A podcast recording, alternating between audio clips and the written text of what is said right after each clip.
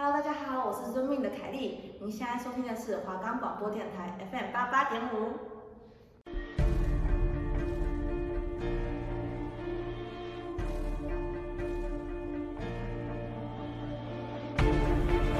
法网恢恢，疏而不漏，案件解析，藏入你心。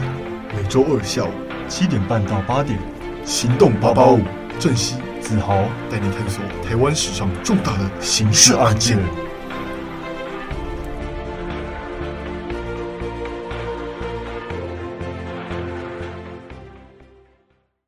节目可以在 First Story、Spotify、Apple Podcasts、Google Podcasts、Pocket Casts、SoundOn Player，还有 KK Bus 等平台上收听，搜寻华冈电台就可以听到我们的节目喽。嗨，大家好，听到我们的声音是不是很熟悉呢？没有错，又是我们两个了，好不好？听众大家好，我叫做子豪，我是郑熙。对，那 叫自己的名字好奇怪。那就是我们这学期呢，要跟要跟上一次那个笑脸的安娜做的不一样的东西，是我们这学期主要是要跟大家介绍一些刑案，那不是不是恐怖恐怖案件哦，是就是那种很血腥的那种刑案，但是我们不会讲得太血腥，我们就是会稍微平铺直述的让你们听众去了解到，哎，这些事情这样，但是我们也不会讲一些太过。就是你们大家都知道，例如说什么白小燕事件啊这种，我们会讲一些稍微冷门一点，稍微偏门一点。对对对对对。那我们觉得，我们讨论过后觉得，嗯，这些这些事件也都是台湾历史上重大的一些刑事案件嘛。那觉得身为台湾人应该都要。都要了解一下，这样。就算我们不是很懂，对我们，我们，我们不会以专专业学者的角度来去解析这件事情，我们只会以就是简单的讲这个事情。对对对，就是综合一下报道啊，或者是一些判决书之类的东西，然后来跟大家来分享一下这些刑案。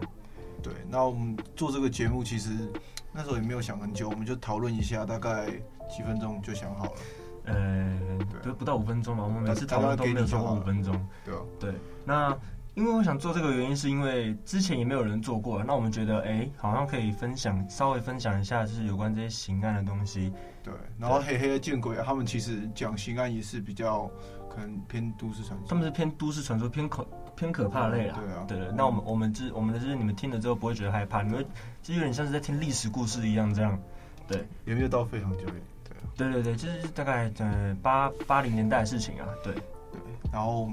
节目叫做行动八八九，哎，行动啊，行动，我们八八五，我们节目叫做行动八八五，行动八八五。那为什么会叫八八五呢？是因为我们华冈广播电台的那个调频在八八八点五，对对对对，就那么简单而已，对，就这么简单。那刑是刑事的刑，因为我们会讲刑案嘛，刑事案件，对，一个酷酷的谐音梗，对，所以你们你们从我们的节目名称来看，应该可以就可以大概知道我们这一次想要做什么样的主题。那希望你们大家会喜欢我们之后的节目。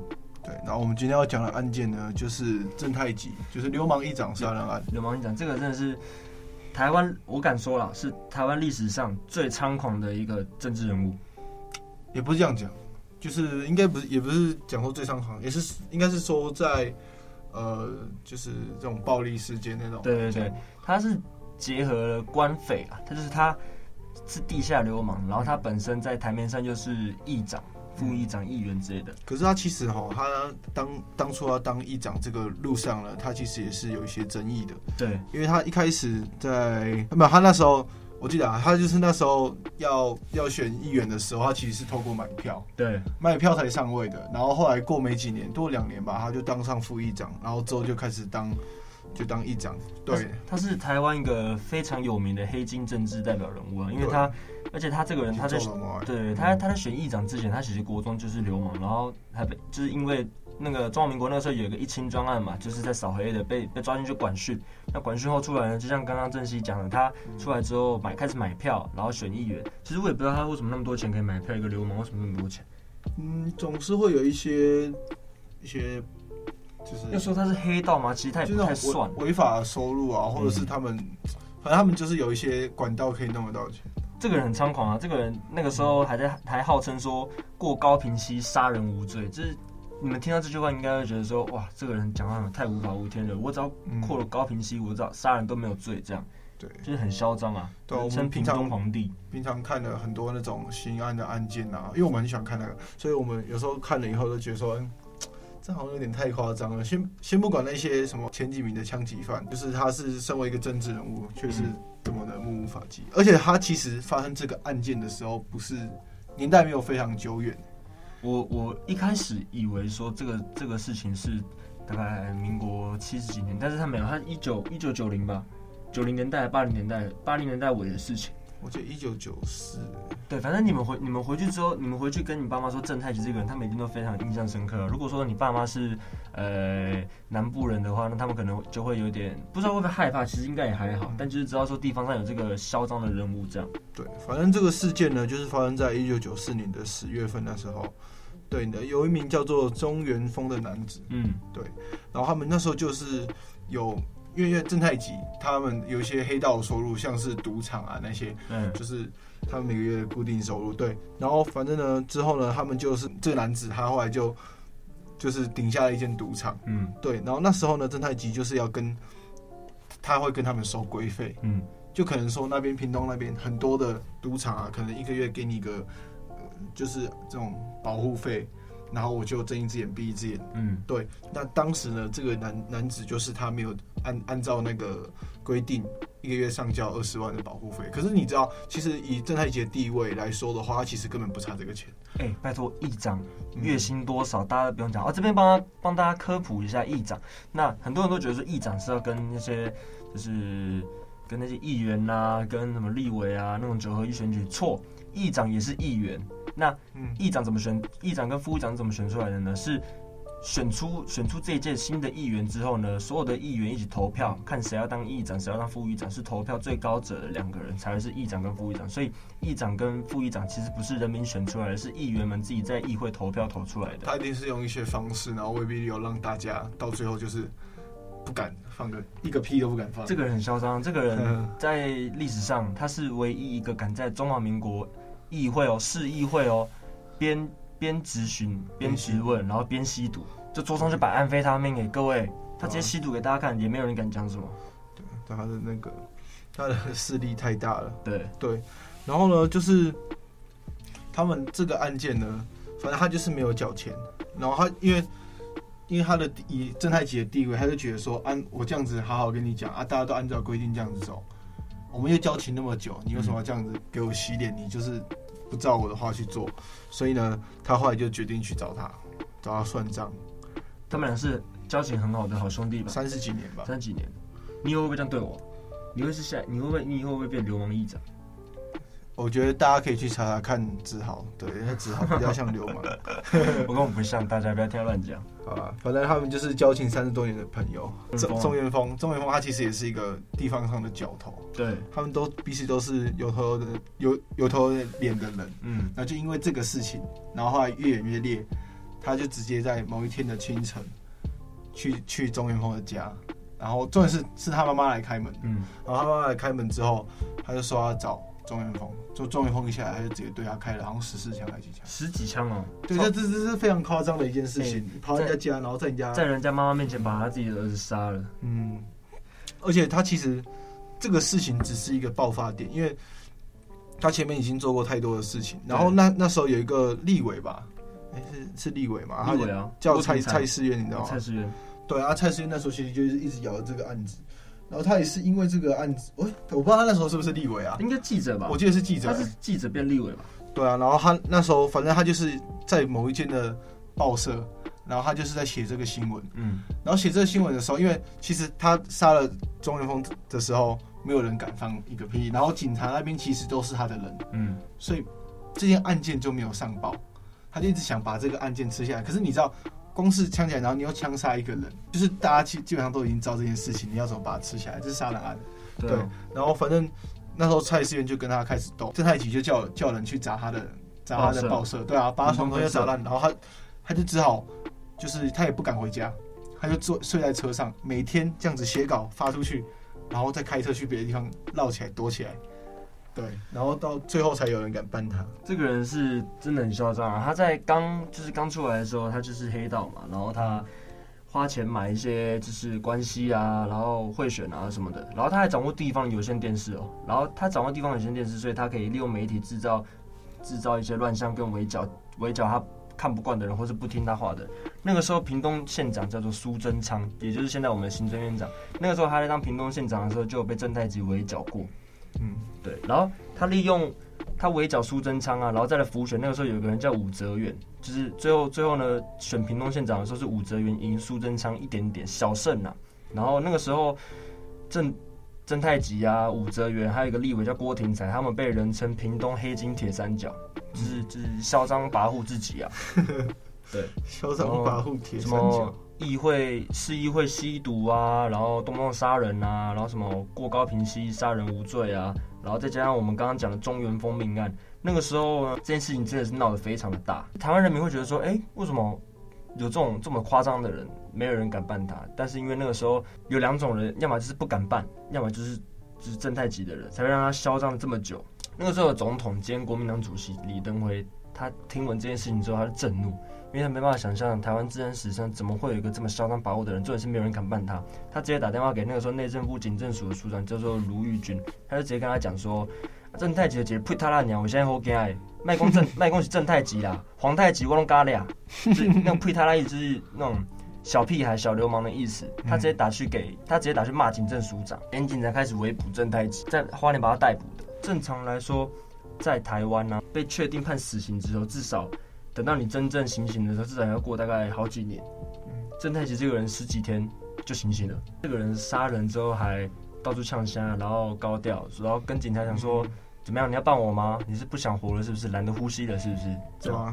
而且重点是各大报跟电视新闻，我们刚才前面讲到，没有人敢放。对，他们就他们的标题只敢打说什么屏东民众被枪杀，哎、欸，政坛人士疑，那么就是涉案啊，嗯、或是哎、欸、可能涉嫌枪杀该名男子。嗯，某政坛人士，对，你去你们可以上上 YouTube 去查什么什么大台湾大搜索等等那种节目，我记得是有写啦，然后可以听蔡思源去讲在讲的。对，这个蔡思源也是神奇人物，那个时候竟然没有被侦探局抓到，他就是他就跟他杠上啦，他也很硬哎、欸，很硬啊。说实在，如果是我，我完全不敢写这种东西。后来打拍下来拍下来啊，我我啊干不干啊？我我就直接跑走，我真的。对，但是没有人敢写啊，只有蔡思源一个人。那我觉得还好，有当初蔡思源有持续在讲正太吉的事情，不然现在我们对正太吉的资料可能也不会这么广泛。因为其实现在很多事情都是蔡思源自己亲自出来作证，还有亲自写出来的。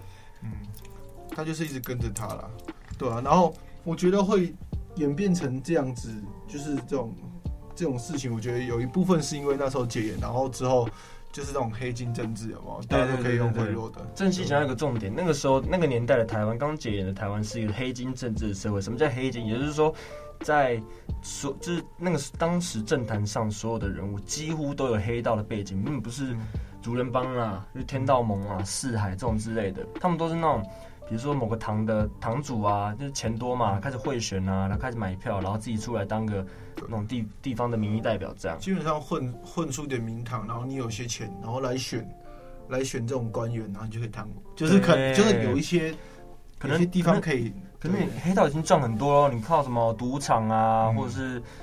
色情色情场所啊，或者是毒品这些，你已经赚很多了。但是他人没有人没有人没有在嫌钱多，没有人在嫌钱多的，所以他们就用自己的钱，然后去贿选，贿选之后当上民意代表，然后继续 A 钱。那个时候台湾的政治是这样的黑金政治，那其实也没人敢说什么了，因为其实大部分的警察也都被操控，要么就是被买被买被买走了这样。因为说实在，虽然说就是我们讲只是讲的大概，因为就是警察。其实蛮蛮容易来，蛮容易被那个贿赂的，嗯，因为其实他们的薪水也没有到很多。对，而且像像我是有警察的，就是我爸有警察朋友，所以他跟我说，就是一个一个派出所所长啊，只要收贿，底下的很难很难会能很难不不拿钱，因为比如说他拿十万，他自己可能拿了五万，剩下五万给下面去分。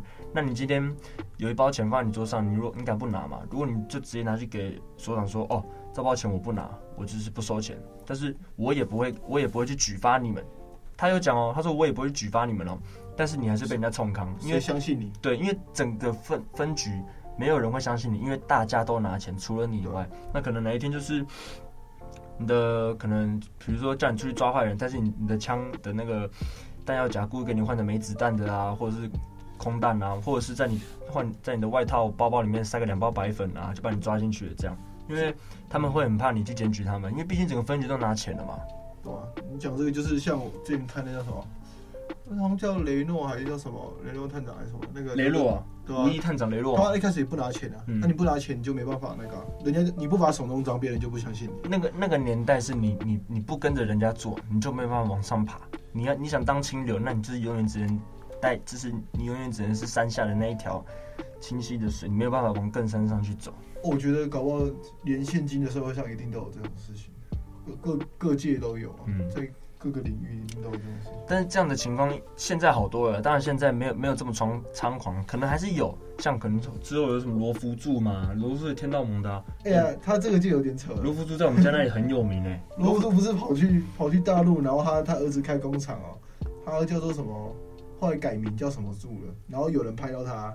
我跟你讲，罗福柱这个人就是他，他那个时候跟人家借钱，他想赌一把，你知道吗？因为他如果这次没选上民意代表，他就会被抓。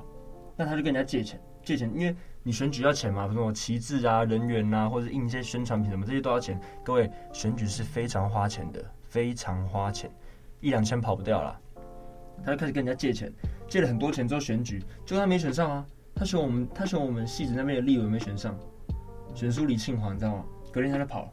他跑到大陆，人就不，这个人就不见了。他其实他现在还过蛮爽的。对啊，嗯。但是这样的黑金政治，一直到大概零二零三年的时候，阿扁阿扁上任之后啊，他开始实施扫黑政策。那那个时候扫黑政策，很多的黑道人士都被捕，然后被抓去关，然后很多政坛的一些黑道议员、黑道立委啊，也都遭殃。因为阿扁就是看不过去台湾这样的社会是不 OK，所以到那个时候扫黑给。给那个黑道啊，还有一些黑金政治的人很大的打击，非常大。那一直到扫黑之后，黑道才会开始比较安分一点啊，然后才会出现一些开始出现一些比较正常一点的民意代表。对，哎、欸，我突然发现一件事情，你刚才不讲说蔡思源那时候是记，可我记得，我我好像也记得是这样，可我后来看了以后，他说是他那时候就已经是立委了，他那时候已经是立委了。嗯，他是在我记得他年底，我记得他当立委之前，他是有在报社上班过、啊。因为我记得他说什么报社被砸了这样，对吧？他就说什么他十二月十六号的时候，然后那时候他就是直接在在就是直接公开的点名说是他杀的。反正这个人就是、嗯、这个人在我心中是应该在当时台湾人心中算个英雄吧，就只有他一个人敢挺身而出对抗曾太奇这样的一个庞大的犯罪集团。而且除了他以外，还有就是那什么国民国民党的立法院党团书记书记长。然后还有国民党的县党部，就是屏东县党部的主任委员，还有县长，哎、欸，其实全部全部人都在保他。对啊，很多因为因为郑太奇是国民党籍的、啊，不是啊？我说不管是不是国民党籍的，可是你出了杀人这种案子，你说其他东西互相 cover 没关系，可是问题是这种这种杀人案，光天化日之下杀人，明目张胆的杀人，对啊，那你。这样子就有点夸张，这没办法，因为当时的社会毕竟就是这样子，所以还好阿阿扁后来有扫黑啊，不然的话很难想象今天台湾政坛如果还是黑金政治、黑金黑金政客的话，那不知道会怎么办。就是可能你今天你今天可能只是说哦，我觉得你这个路拓宽，我觉得你这个拓的不好，隔天我会被枪杀吗？不知道，就是其实给台湾民众也带来蛮大的困扰跟恐惧啊，因为变成民意代表就是。你有什么民人民有什么心声，你要去帮人民发表，所以叫民意代表嘛。那今天人民有什么心声，他们都不敢跟你讲了，反倒是你在胁迫他们、威胁他们、逼他们怎么做怎么做，那你就不应该是一个民意代表，你就是一个黑道。但是你只是空空了那个民意代表的帽子而已。好啦，那我们其实这边事情也讲的差不多了，中间先给大家休息一下，听一首好听的 Hair Tie。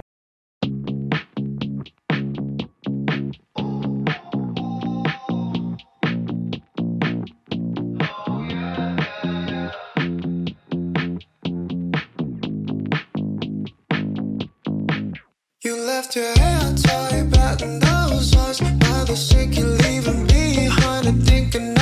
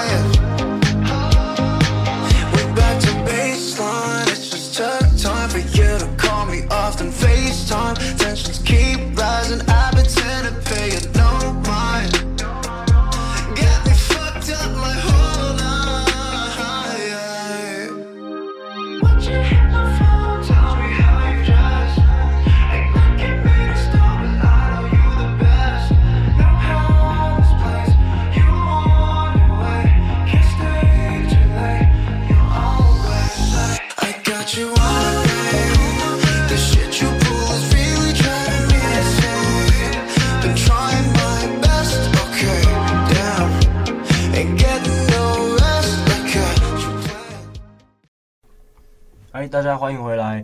不知道你们大家刚刚觉得那首歌好不好听呢？那是 OZ 的歌哦。他听完之后心情也比较轻松一点吗？哎、其实，可是我其实觉得我们今天讲这个案件好像没有到想象中那么沉重，因为他其实，呃，虽然说这是杀人案，可是他们两个就不是不会就没有像其他案子让人家想那么多，或者是觉得很惨。当然当然，但是还是会怕听众就是。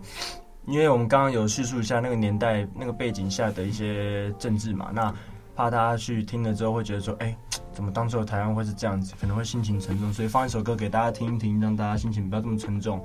对，那我们现在要稍微聊一下我们两个主持人对于正太极这件事情这件事情的看法。对，那我个人是觉得说，就是嚣张啊，我其实也没有什么想法，但是我就是觉得这个人真的很嚣张，就是嚣张到就是。目王法，然后用钱摆平了所有一切，不是用钱就是用枪，不然就是毒品。对，这个人就是，如果我遇到的话，我一定会觉得很悲伤。可是我又不敢怎么样。其实很多，可是我觉得要从从就是他以前的那种背景来讲，因为其实你去看很多杀人案这种刑事案件的，嗯，他们很多其实小时候的话来说都是环境的问题，环境所。那个环境所逼啦，环境所逼，没错，因为他们其实很多很多一开始家里的环境又不是很好，而且或者是就是比较比较乡下这样子，然后就是没有人要教他，没有人去去去去教育他，或者是没有人有这个时间，然后他们后来就加入帮派，因为他们也不知道什么是对的。就我觉得这是一个很根本，然后也蛮严重的问题。应该说环境会造就一个人的好与坏啦。对啊，就是他可能家里真的就没有人管他，要么就是隔隔隔代教养这种的，然后很多到后来就走偏了。嗯，对啊。那那久而久之，你你就只能用这种非法的途径去赚钱，然后之后名气大起来了，没人管得了你了。对啊，啊，可是然后又还有像是其他案件那种。名气大起来了，然后又你你把老大干掉了，然后你变成老大，嗯，然后之后呢，你变成老大以后，你过没多久又被老大又被小弟干掉了，这种恶性循环，就是这是比较属于现代。以前的黑道是真的是讲义气呢，就是不会有什么啊、呃，老大在庙口吃饭，然后什么带着小弟就把老大 biang biang，然后自己坐上位这种。你讲的应该是更早的，对，因为我觉得呃我看一下很多案件，但当然。近几年比较多，可是还是有大概，嗯，八十几年、九十年这种时候，也是很多那种，就是小弟去枪杀老，这种风气越来越长了啊。对，就已经他们那个时候的黑道已经不再像早期的黑道，就是长幼有序啊，然后敬老尊贤啊，然后讲义气啊什么的，就是开始就是钱开始把钱开始代替义气这种东西了。对，那，所以就是有一首歌不就要写吗？道义放两旁，利字摆中间。然后当然啦，这些其他案件我们之后有机会的话，可以再跟大家分享。应该可以可以这么跟你们说，就是我们之后跟你们讲的案件，都是一些你们可能都不会知道，但是听起来会觉得哇塞，怎么会这样？台湾竟然发生过这种事情，但是你不知道。对，对，正太吉的话，我觉得我觉得钟文峰比较倒霉啊，因为三十几年的兄弟了，可能一两次没有没有把钱缴清楚，就直接十几枪身亡，而且还死在自己妈妈面前，我觉得。比较可怜啊，对啊，不管不管他今天做的是什么行业，或者是他们现在就是他们搞不好全部都是这种做非法事情。对对对对，可是那也是一条人命，就是你就算再有什么深仇大恨还是什么的话，其实你不管在法律上还是在我们一般这种就是道德上面也不能这样子做。就是应该应该怎么讲？正太级应该要我，如果我是正太级吧，我会我会选择先去跟跟钟文峰。就是讲，因为我觉得，嗯，怎么讲？哎，再怎么讲的话，就是以他那种人的个性来讲的话，应该再怎么讲，他应该都是利益或者是面子。太猖狂。我身居高位，我是一个官呢，那你你是角头，那就是那种嗯他是，他开始有那种比较高比较高的位置，那他当然会觉得没有面子。呃，不能说情有可原，只是说我们大概知道他在想。只能说，只能说，钟文峰也是可悲，也是可怜啊，就是帮帮正太极卖命做事了三十几年，结果到头还是换来了。其实我觉得这个也不算，这个也不算是帮他卖命，有点有点不太像。他不是帮他经营赌场，然后后来直接顶让。那是他自己的，因为他你知道，就是那就有点像人家就是黑就是黑道那种在收保护费一样啊。嗯，就是今天不是我管的，可是我就是要给你收钱。我不管你今天生意做得怎么样，你就是你就是给我这个钱，这个数量的钱。好啦，就是我只是我是希望说，现在的台湾应该现代社会比较。就是不会再发生这种事吧？不会啊，现在不会。现在减掉这么多，然后又这么的，嗯，怎么讲？就是，嗯，反正反正现在这个社会是不会允许这种事情发生的，因为这种事情在现在，因为台湾比起那个年代来说就更民主了嘛。那现在这么现在这么发达又这么民主的时代，不太可能会发生在这种。独权的事情，因为像正太极这种就有点像是独权了，他一个人独权了整个议会啊，还有整个地下，所以才被人家讲说是地下皇帝嘛。对啊，屏屏东那边整个地方都归他管。嗯，像我们会像我会知道正太极的事情，是因为我有时候会看一部剧叫《廉政英雄》，那它其实里面就翻拍正太元的剧。其实我一开始不知道，后来去查才发现说，哦，原来这个单元讲的是正太极事件。那里面讲的也是正，他就是里面那个就是正太极那个人。他不叫正太极，他改名，但是演正就演正太极那个人真的是杀了他的，就是三十几年的好兄弟。讲到廉政英雄，廉政英雄每天晚上都要看。对啊，每次我在洗澡，永远不回头。啊、因为我因为因为我们要做这个节目啊，我其实其实其实把廉政英雄的节里面的东西拿出来做，我觉得是很有料的，因为它里面的东西真的是我们平常不会接触到的一些案件，或者你根本也没兴趣。例如说剧的方式去呈现会比较。对对对对对，但是。他剧他以为他也会稍微改过，可是他会他会把大纲一样一样扣着，但是他扣这个大纲，然后去改一些比较细一点的内容。嗯，像正太极那个单元里面，他就是他他把他好兄弟杀了嘛，可是他那个好兄弟在那个剧里面跟他是同个妈妈，但是、哦、但是正太在里面演正太姐那个人是被他好兄弟的妈妈领养，因为他小时候没爸没妈，然后就被他妈妈领养。他一样哦，一样也是死在他妈妈面前哦，他一样正太姐一样是。把他好兄弟打死，我，我不知道这一，我真的不知道这有这一集哎，因为我以前是看看这个看很多。有啊，哎嗯嗯，你知道朱太元吗？里面有个朱太元，你知道？啊，反正就是，就是大家如果有空的话可以去看《廉政英雄》，因为其实《廉政英雄》蛮好看的，而且它里面讲的都是刑案的。其实看完《廉政英雄》之后，我很想当刑警，可是我考不上警大。嗯，可你之前考上警专，你没去读啊？考上警专我没去读啊！啊，可是考上警专，考上警专出来可能就是，哎、欸，你一毛三的警察、啊，三十八起耶，阿兄，我三十八，啊，对我三十八起耶，哎、欸，我是三十八起的，没错。对啊，哎，没关系啦，嗯，就那我们这一集分享正太集的故事也差不多告一个段落。那如果观众觉得有兴趣的话呢，也不要忘了下周同一时间继续锁定我们的刑案八八五。我是子豪，我是郑旭，我们下周见，拜拜，拜拜。